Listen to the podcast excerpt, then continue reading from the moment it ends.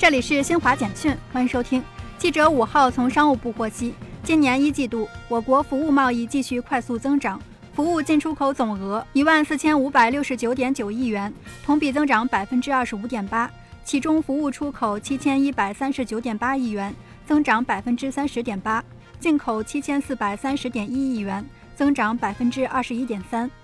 德国联邦外贸与投资署五号发布的《二零二一年外国企业在德国投资报告》显示，二零二一年外国企业在德投资项目数量较上年增长超百分之七，其中中国企业在德投资项目数量位居第三。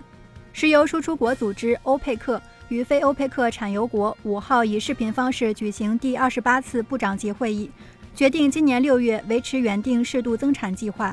以色列警方五号说。以中部城市埃拉德当晚发生一起袭击事件，造成至少三人死亡、四人受伤。警方在一份声明中说，两名袭击者已逃离现场，警方正对其进行追捕，并封锁了事发地周围的道路。